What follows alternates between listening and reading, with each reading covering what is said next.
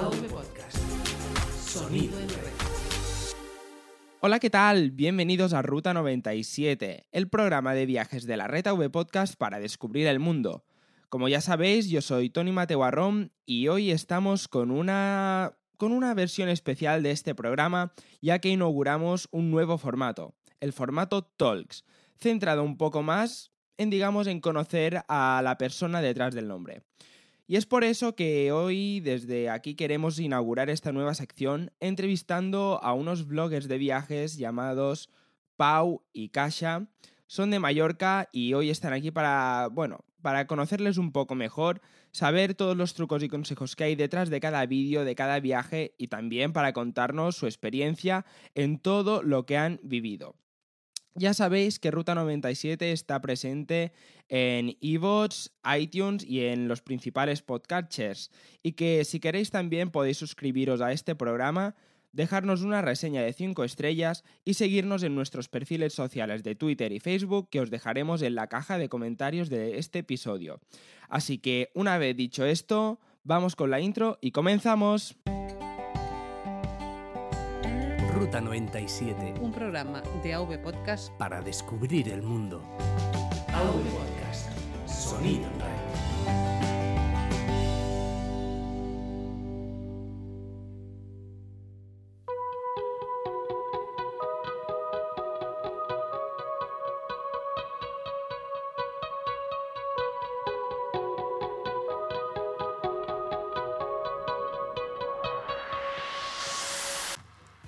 Bueno, Pau, Kasia, antes de todo de empezar, bienvenidos. Muchas gracias por estar en Ruta 97. ¿Qué tal estáis? Muy bien, muchas gracias por invitarnos a esta entrevista. La verdad es que ya teníamos ganas porque llevamos tiempo hablando contigo. Sí. Y por, por mensaje y eso que dices, venga, a ver si al final nos reunimos y nos hacen la entrevista. Que es nuestra primera entrevista y la verdad es que impresiona.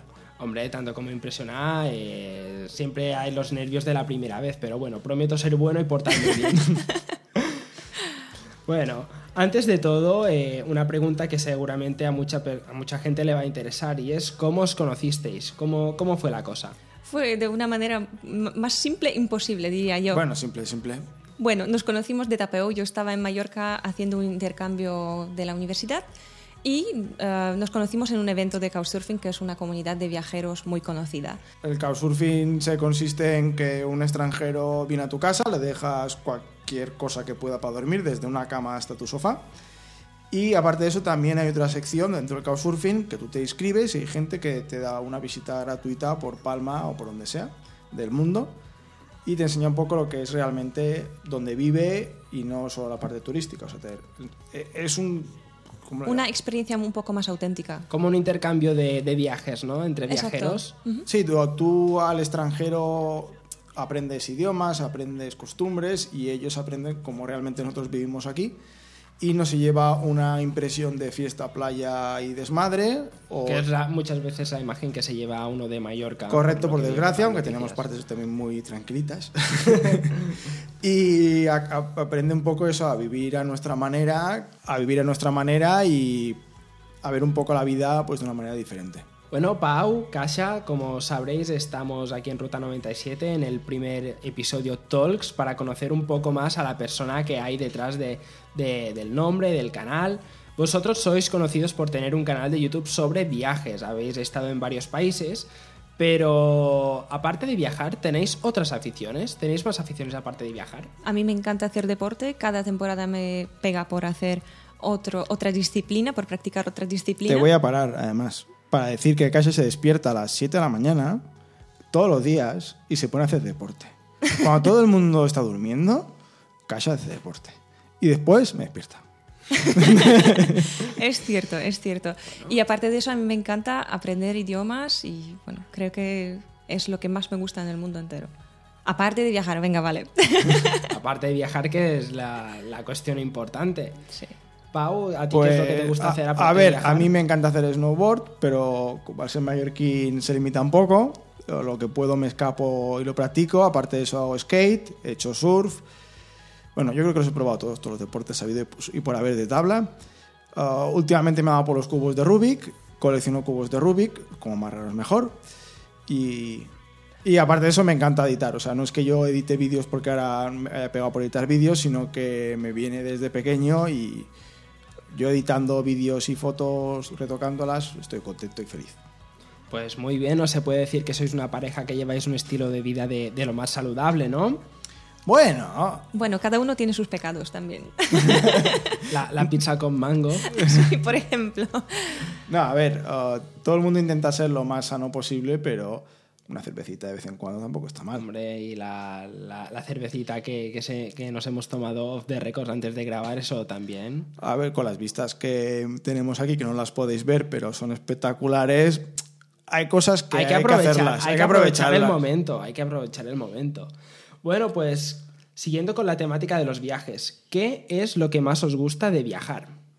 A mí me gusta que am, cada vez que viajas a un sitio nuevo, y me refiero a un sitio fuera de Europa, porque en Europa más o menos te sientes en casa siempre, cuando viajas a un destino un poco más lejano, parece que te vuelves niño de repente y que tienes que aprenderlo todo desde el principio y que, que todo es nuevo para ti y, y todo es sorprendente. A mí me encanta esta sensación. La magia de, de ir por primera vez a un país y decir, ostras, tú quiero impregnarme de todo lo que sea posible, de, de cuanta más cultura mejor, conocer a la gente, la comida, todo, ¿no? Exacto, sí.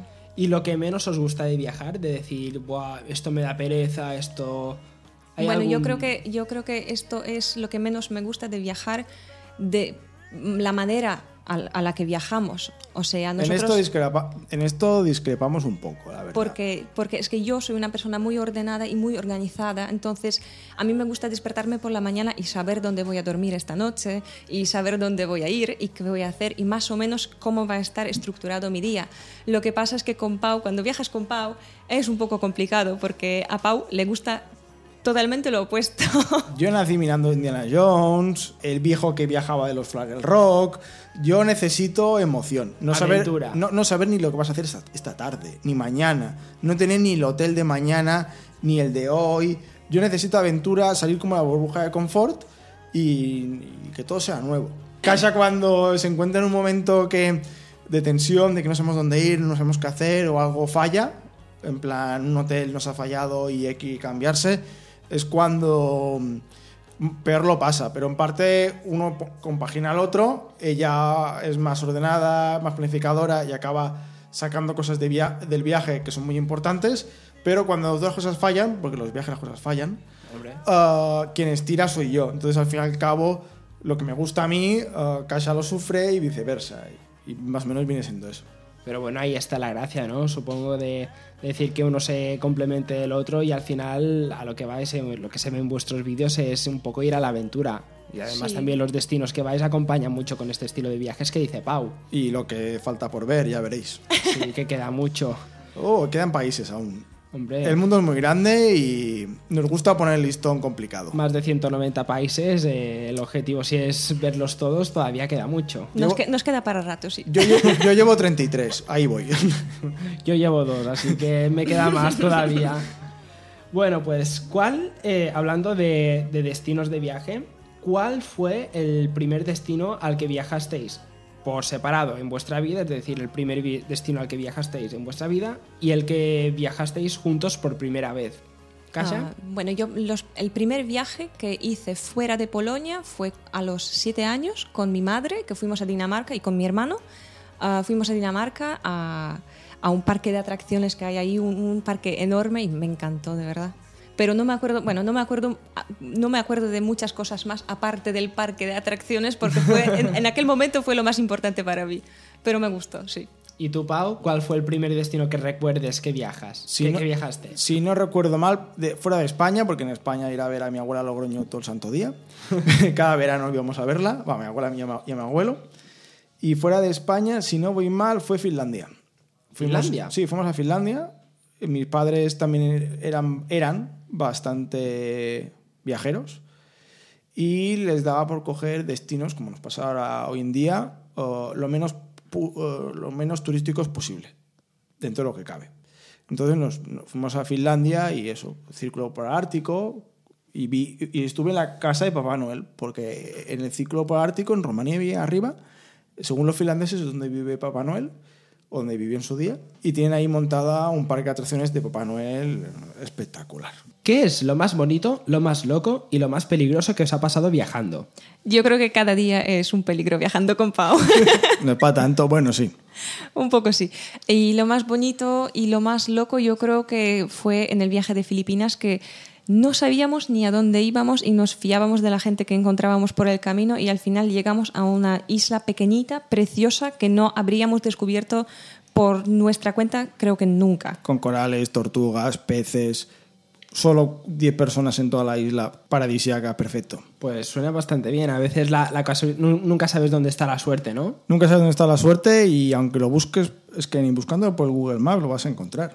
Pues sí, porque tenéis la- la- los vídeos los vídeos últimos, sobre todo, que vais a destinos muy recónditos que, que, como bien tú dijiste, no, no salen ni en Google Maps. Tienes que buscar en páginas de estas... raras. asiáticas. Sí. Sinceramente, como y, a ver, vivimos en Mallorca, que hay vivimos en Mallorca que hay mucho extranjero y, en nuestras vacaciones intentamos que no parezca nuestro trabajo. No sé cómo explicar eso un poco mejor. Y entonces intentamos huir un poco del extranjero, intentamos ir a sitios un poco como pocos visitados y ver realmente cómo es ese país desde dentro. Aunque a veces puede salir bien o puede salir mal. ¿Cómo controláis los gastos a la hora de viajar? Ah, Bueno, Pau es muy, muy pesetero, primero que. Es que 10 euros durante tres meses son 900 euros. 10 euros al día. Entonces hay que ahorrar por todos lados. Sí, intentamos controlar los gastos pues a todas horas. Más o menos tenemos un presupuesto en general de todo lo que queremos gastar en los tres meses o en un viaje en particular e intentamos ah, aferrarnos a ello. Hombre, claro, no es lo mismo viajar una semana que viajar tres meses por, por un país que además está lejos y pueden haber muchos imprevistos. Si vas durante una semana te puedes permitir X hotel con una calidad aceptable, pero cuando te vas mucho tiempo y lo que tú quieres en verdad es estar mucho tiempo afuera, ah, si puedes ahorrarte 5 euros te los ahorras. Hombre, claro, siempre, Siempre, hasta un punto. Ah, Claro. Tampoco queremos meternos en según qué antro. Hombre, y lo que tú dices, 10 euros al día durante tres meses son 900 euros. Si, eso lo- si vas a hoteles de 20 y 30 euros, pues se triplica el precio. Es que ir de cambiar de una estrella a dos estrellas, por ejemplo, ya es un gran salto. Hombre, y más si se trata de países de- del sudeste asiático, que son las zonas que más so- se suelen ver en vuestros últimos vídeos. Porque es ahora mismo lo que nos podemos permitir realmente. Pero aunque sea eso, es, no deja de ser una zona recóndita para explorar y vivir nuevas aventuras. Sí, hay mucho que ya está publicado, pero también hay mucha parte que no que aún no se ha visto y que realmente vale la pena. A veces no, pero a veces tenemos suerte. Respecto a esto de controlar los gastos a la hora de viajar, eh, ¿cuál es vuestro medio favorito para viajar? Depende mucho. A ver, Kasia tiene el suyo y yo tengo el mío. Yo soy un amante del tren. Ah, Para mí el tren es. Mira que en Mallorca mucho tren como que no hay, aparte el tren de Sawyer y el que va a Inca. Pero lo que es medio de transporte real de tren que funcione y te ayude a moverte de un sitio para otro rápido y con mucho. y con horarios normales, el tren. No se mueve, no hay turbulencias, puedo dormir, que yo los aviones no duermo, y, Sí, y no eso- me mareo. Eso lo sabemos, que en, eh, en los aviones tú tú no, No, no, sueles dormir. imposible. Yo he llegado a estar 42 horas sin dormir porque no...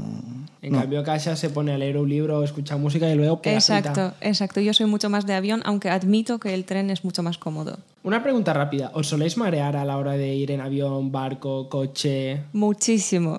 Kasia se, Kasia un se pega unos mareos en los barcos, se nota... A ver, Kasia es polaca, por mucho que viva en Mallorca, y se nota que el mar lo ha tocado poco. Así que se pegan unos mareos... Es que ni dos, biodra- ni dos biodraminas. Y ni tres tampoco. No, no, yo con dos biodraminas no me mareo, pero quedo bien dormido cuando voy en barco. Soy mallorquín y me mareo, así que... No, yo no me mareo. Yo me mareo un montonazo los autobuses, lo paso fatal. ¿Los autobuses? Yo he subirme a un autobús y empezar a ponerme nervioso. Fatal. Prefiero subirme en un avión que tiene pinta de caerse con agujeros que en un autobús. ¿Cuál es el destino de todos los que habéis ido y, y habéis viajado? Que Pau ha dicho que ha estado ya en 33 países. De todos los sitios a los que habéis viajado, ¿cuál es el que os ha gustado más? Yo podría decir que es Japón, aunque en el último viaje que hicimos eh, ya quedó desclasificado y ya está en el segundo lugar, pero no puedo decir cuál es el primero porque aún no se ha publicado y no me gustaría desvelarlo antes de publicarlo en No, nuestro canal. Aquí no vamos a hacer spoiler de nada. Pau, ¿cuál es tu destino favorito? Ah, yo me quedo con Islandia, que lo visité hace más de 20 años. Ahora mismo mucho español va a Islandia. Desde mi punto de vista, a lo mejor se está saturando de extranjeros y va a perder la magia de sentirte solo, porque en, en Islandia te sentías solo. Ahora, como no estaba, no puedo decirlo. Pero como paisaje, recóndito, sin nadie, carretera sin un coche durante tres horas y paisaje casi lunar, para mí Islandia. Y después Japón, pero Islandia es, si se puede ir, hay que ir. Hombre, tanto Islandia como Japón tienen su, su aquel, ¿no? Uno- son dos extremos opuestos, pero ambos son buenos, buenas opciones a la hora de viajar. ¿Y el destino que os ha gustado menos? Pau, Uy. Kasha. Yo desde luego puedo decir que Marruecos fue el primer viaje que hicimos juntos eh, en plan mochilero y fue además mi primer viaje mochilero y lo pasé mal, de verdad mal. No me gustó. Bueno, hubo pueblos y sitios que me gustaron mucho, pero más bien me gustaron los pueblos más recónditos, más escondidos, eh, más escondidos. eh, pero las ciudades no me gustaron nada, me sentí amenazada todo el rato, me sentí atacada por los vendedores, no pude acostumbrarme al... Sé que mucha, a mucha gente en Marruecos le encanta y ese carácter vibrante que tiene eh, es la gracia que tiene, pero yo esa gracia lo siento mucho, pero no, se la no ¿Hubo al- se la encontré. ¿Hubo algún incidente que podríamos remarcar que, que pasara en ese viaje que dijeras, uy, aquí hay algo que no me gusta? No, a ver, no, no pasó nada en particular, pero fue esa sensación que me produjo de un caos y que no, no sé, no, yo no me encontré en aquel sitio. ¿Y tú, Pau? ¿Cuál es el destino que menos te ha gustado que digas, ahí no volvería? Ah, yo dije aquí no volvería y volví. Eso es ¿Dónde un poco fue? extraño. Ah, ¿Marruecos? No, no, no. Yo en Marruecos me lo pasé muy bien. Estaba en mi casa. sí, estaba sucio, nos acosaban por todos lados, pero no sé, el cambio me gustó bastante y ver una cultura completamente diferente. A mí, yo donde no volvería, pero volví, fue Rumanía. Yo fui a Rumanía a los seis años de acabarse el comunismo ¿Sí? y estaba todo pues casas con agujeros de bala aún en las paredes, el turismo no había empezado, está- todo era muy precario, sumado a que fuimos con un viaje organizado porque era la única manera que el Estado te dejaba ir a ese país y no nos gustó a nadie, o sea, toda la familia eh, fue en plan no hay que volver nunca a Rumanía, esto es una porquería. Pero acabé saliendo con una rumana, volviendo a Rumanía y viendo el país al cabo de cuatro años, que más o menos estaba igual, uh, de una manera un poco diferente y la verdad es que me gustó muchísimo. Entonces, uh, recalco lo de antes, de que el- los países hay que verlos de una manera, no como un turista que va con un viaje Sino de como grupo, más sino como país. uno más del Hombre, país. aún así es normal que, que no, que no tuvieras un buen sabor de boca al acabar la visita a Rumanía, más que nada porque si acabaste de ver el país justo cuando, se, cuando terminó el comunismo, ver aquel paisaje desolador debía ser, Era debía ser muy fuerte. bastante duro, sumado a una visita a una iglesia por la- uh, con bastante gente con malformaciones, ya que el tema de Chernóbil, aunque parece que esté un poco lejos, También estaba les cerca, afectó. les afectó y había bastante gente con malformaciones. O sea, yo creo que nos llevaron por donde no tocaba, casi, casi. Pero no fue un viaje muy placentero, la verdad. No, no. Viajes como estos va. No, no olvidarlos del todo, pero decir con precaución para ir a la próxima vez, ¿no? A ver, Rumanía hoy en día está mucho más desarrollada que hace Obviamente, 20 años, obviamente. obviamente.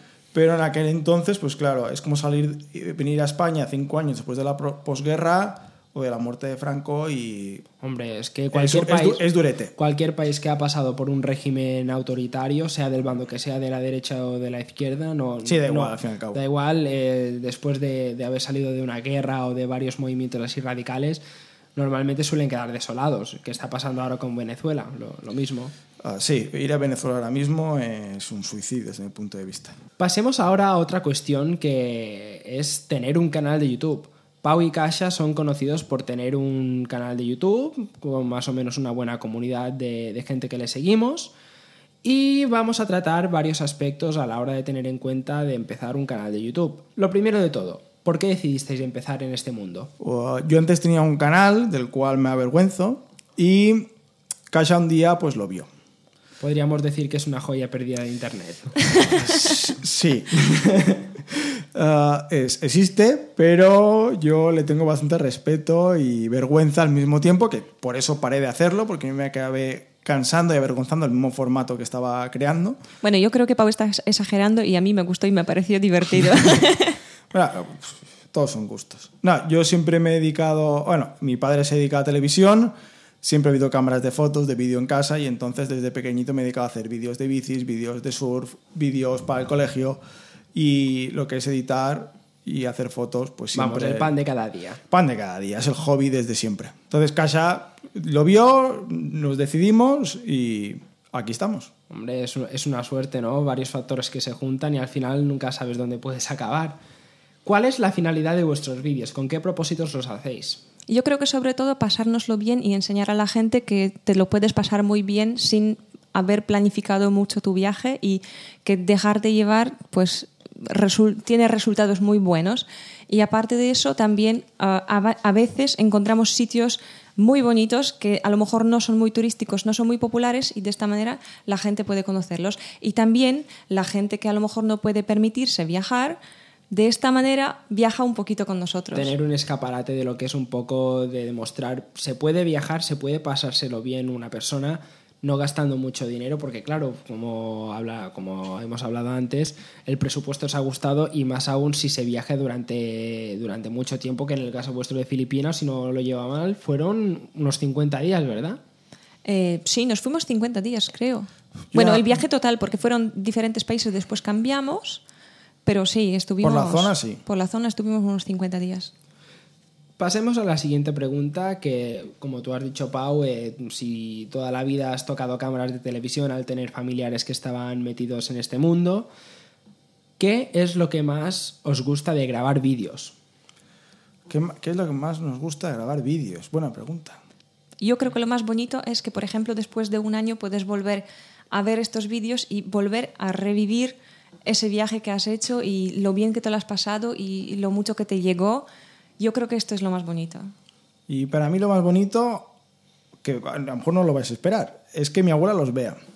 Sí. Mi abuela vive en La Rioja, la vemos una vez al año, vamos a visitarla, y el resto del año no la vemos. Y ella tampoco nos ve a nosotros. Entonces, claro, para ella es como si estuviéramos en la, en la tele y nos viera, y para ella es como una emoción cada una semana. Una manera de, de mantener el contacto con, con los nietos, ¿no? Eh, sí, es nuestra mejor suscriptora, fiel, y nos llama incluso para meternos la bronca.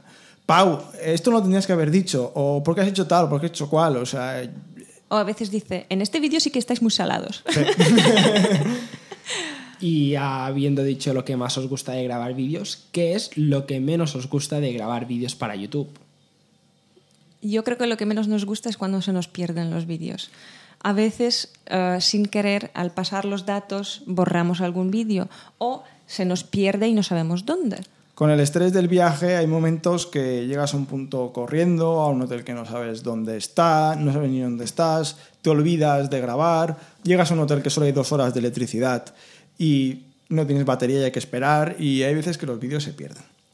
Claro, nunca se sabe dónde, dónde, los puedes, me- dónde puedes meter un vídeo, sobre todo si estáis de arriba abajo todo el día, ¿no? Es complicado. Es complicado además que... Y en según qué zonas no vas a sacar un portátil y un disco duro Exacto. porque te va a desaparecer el disco duro y Claro, el portátil. Claro, porque de- también hay zonas peligrosas por los sitios que vayas y, y es mejor prevenir que curar. Correcto. ¿Cómo grabáis los vídeos? Grabamos los vídeos a diario mientras viajamos. El resto del año no solemos grabar mucha cosa, solemos grabar algún que otro vlog o algún que otro vídeo desde casa, pero mientras viajamos sí que hacemos vlogs diarios.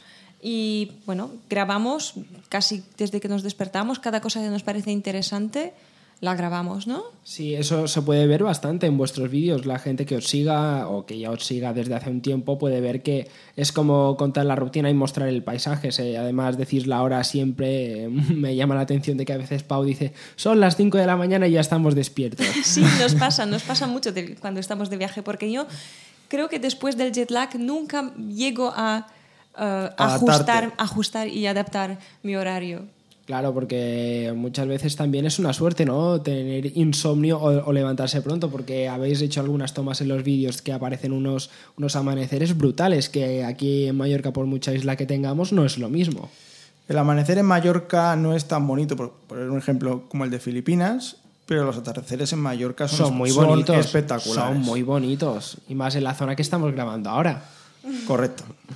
Pero bueno, siempre es una suerte poder disfrutar de, de nuevos paisajes, ¿no? Siempre son historias que guardar. Correcto, pero hay muchas veces que no acabamos de, aprecia lo que tenemos en casa y uno se acaba dando cuenta cuando está fuera. ¿Qué equipo usáis para grabar vuestros vídeos? Y para editar, obviamente. Ah, depende mucho del momento. Hay cámaras que las puedes utilizar en según qué sitio y cámaras que no. A ver, si te metes por un suburbio no vas a ir con una cámara de vídeo grande, como puede ser la Sony X33, o no puedes ir con un dron por en medio de, de la calle, porque no. O grabar en según qué zonas porque luego te ponen que es zona protegida. Oh, correcto. Entonces, al fin y al cabo, oh, viajamos con una, dos, tres, cuatro cámaras, con una pequeña que nos sirve para momentos delicados o para dentro de restaurantes para que la gente no nos mire demasiado. Uh, después tenemos nuestra cámara normal, la Sony X33, que nos sirve para grabarlo todo. Graba en 4K y tiene una calidad bastante buena, sobre todo el tema de estabilización, estabiliza bastante bien. Después tenemos una GoPro, bueno, teníamos, que, no la, que la perdimos en Filipinas. Y después el dron, que ayuda bastante a dinamizar desde nuestro punto de vista los, los vídeos. Respecto a eso, continuando con esa línea, ¿qué programas usáis para editar y si os costó mucho aprender a usarlos? Yo creo que edito desde hace más de 20 años, he pasado por muchos programas y editamos con el Adobe Premiere la última versión, la del 2017. Y costar mucho, realmente no. Hay mucho tutorial que está muy bien en Internet y más ahora en YouTube, que cada día hay más y hay gente que te lo puede explicar bastante bien y aprender bastante rápido. Por si no lo sabíais, Pau y Kasha, además de vídeos de viajes, publican de vez en cuando algún que otro tutorial en su canal de Adobe Premiere, así que también es interesante pasaros por esos vídeos porque algún que otro truco interesante nos enseñan. Kasha, tú editaste un vídeo no hace mucho, bueno, ahora cuando se emita la entrevista hará ya un tiempo, que gustó bastante. ¿Te costó mucho aprender a, a editar desde cero? Me costó a mí enseñarla. A ver, yo creo que no me costó tanto. Creo que más o menos lo pillé bastante rápido. Pau fue mi profesor, me explicó las cosas básicas y medio avanzadas y yo creo que más o menos fue bien. A ver, yo me estresé, estresé a la hora de, uh, de, de combinar la música con toda la imagen que yo quería poner y siempre hay ese puntito que te gustaría mejorar y no sé, yo soy muy perfeccionista en este caso y, y me gustaría que, que, quedara mejor, pero el efecto final, como para ser el primer vídeo, yo creo que no está mal. Bueno, el vídeo quedó bastante bien, ¿eh? además gustó bastante a la gente, si, si no recuerdo mal. Fue el vídeo del reto vegano que hice El- durante el una reto semana. vegano, sí. sí. Bueno, a Ah. algún vegano no le gustó, hay que aceptarlo. Sí. Bueno, hubo, eh, hubo mucha respuesta positiva, pero también hubo controversia. Je, Eso, bueno, pero esto, pero esto nos lo esperábamos desde el principio. Claro. Sí, Kasha quería probarlo, no era por hacer un vídeo, simplemente quería probar. Tenemos una amiga que es vegana y quería probar a ver cómo era su vida de un día a día. Al final, Kasha sigue comiendo jamón. Hombre, es que donde esté un buen plato de jamón... Bueno, todo. Al final, al cabo, todo es, sí, para gustos colores. para ¿eh? gustos colores y es una manera de vida y ellos la ven así. Y Sí. quien Yo- quiera unirse, pues que la, se una y Exacto. quien no, pues que respete y al fin y al cabo respetar uno al otro. Exacto, exacto. Siguiendo con la línea de editar vídeos, ¿cuál ha sido el vídeo más difícil que habéis editado? A veces el vídeo más difícil es el vídeo más sencillo a la vista del espectador. O sea, hay vídeos que simplemente el día no te ha salido bien, grabamos todos los días y hay días que dices, ¿y ahora qué hago? Por ejemplo, el vídeo que se va a emitir eh, ahora próximamente, que ya se habrá emitido, no sé cómo arreglarlo. Y, y me es un quebradero de cabeza completo y absolutamente. Pero después hay vídeos muy trabajados, por ejemplo el de Filipinas 4K, que nos llevó una semana Sí, de nos- discusiones de casa y yo de esta imagen, no, ahora esta, ahora este efecto, ahora este el otro. El vídeo de Filipinas en 4K quedó muy bien, que para los que no lo sepáis es el tráiler que emitieron en su día antes de empezar, eh, antes de empezar la serie de Filipinas. Lleva mucho trabajo, mucho efecto, pero no lo pasamos bien. A mí lo que me cuesta son los vídeos que no me lo paso bien editando porque no les veo cómo arreglarlo y que tenga una calidad que quiero ofrecer al fin y al cabo. Hombre, claro, esto es una mezcla entre varios factores, ¿no? La calidad que quieres ofrecer, si te lo pasas bien o no, eh, y sobre todo si, si el contenido te gusta y ves que ha quedado bien, porque un vídeo puede ser una pasada a la hora de editar, pero luego ser no, no tener nada, nada Sí, pues a la gente a lo mejor no le gusta. Al fin y al cabo hay vídeos que triunfan y no están ni editados o no están estabilizados y, y se escuchan fatal, pero triunfan. Entonces al fin y al cabo yo subo, bueno, subimos los dos, los vídeos que nosotros queremos subir y aquella que queremos subir. Si algo no nos gusta, no lo vamos a subir. Hombre, eso es obvio, vuestro canal, vuestras normas, eso es lo primordial. No, no, no. Mi- nuestro canal, las normas de Kasha. Yo edito y cuando está todo el vídeo acabado, Kasha se lo mira y dice esto y esto y esto fuera. Tampoco, soy tan tampoco soy tan mala. Casa es el filtro, ¿no? Sí, En las eh, casas debe haber un filtro de, Censura, es la censura, Kasha. Pero bueno, no está mal. Y ya para ir terminando, si no tuvierais un canal de viajes en YouTube y tuvieras que empezar un canal desde cero, ¿de qué trataría vuestro espacio? Pues yo últimamente estoy pensando en el tema de hacer otro canal de, de edición para no juntar una cosa con la otra, pero mm, la verdad es que no lo sé. Yo tengo ganas de, o siempre he tenido ganas de crear algo que no, haza- no haga falta hablar, pero aún no se me ha ocurrido el qué. ¿Y tú, Kasia? Yo a lo mejor abriría un canal para enseñar castellano a los polacos o a los ingleses. A lo mejor un, un canal de enseñanza de idiomas. Puede triunfar, puede, ambas ideas son bastante buenas y al final todo es ponerlo en práctica y tener tiempo. Ese El es- tiempo es mayormente importante. es el mayor problema. Incluso se nos ha ocurrido hacer un canal a nuestro gato, pero tampoco hay tiempo. Bueno, hay gente que pone Instagram a sus mascotas. Así de veces veo cuentas de gente que tiene fotos de su hámster, su perrito o su canario. Oh, Correcto. Y triunfan, ¿eh? Son, Ah. son cosas que triunfan. Ah, Hay un nicho de mercado para ello. Yo tengo una conocida que íbamos juntos a clases de repaso que abrió una cuenta de Instagram a su perro y en menos de una semana tuvo más de 1.500 seguidores. Sí, sí, sí. No, no. Sí, hay según qué temas que se pueden explotar. El problema es tiempo, al fin y al cabo. Bueno, pues tiempo es lo que nos está, se nos está acabando a nosotros. Muchas gracias, Pau, Kasha, por haber querido participar en esta pequeña locura, porque detrás de las cámaras no se ha visto, pero esta entrevista de hoy ha sido un poco locura, pero ha valido la pena. Sí, nos lo hemos pasado muy bien. La verdad es que ha sido muy gratificante y cuando quieras hacemos otra. Perfecto, así me gusta. Venga, y a vosotros, queridos oyentes, recordaros que nos vemos en una próxima ocasión en Ruta 97, aquí en AV Podcast. Un saludo. Hasta luego. Chao. avpodcast.net Sonido en red.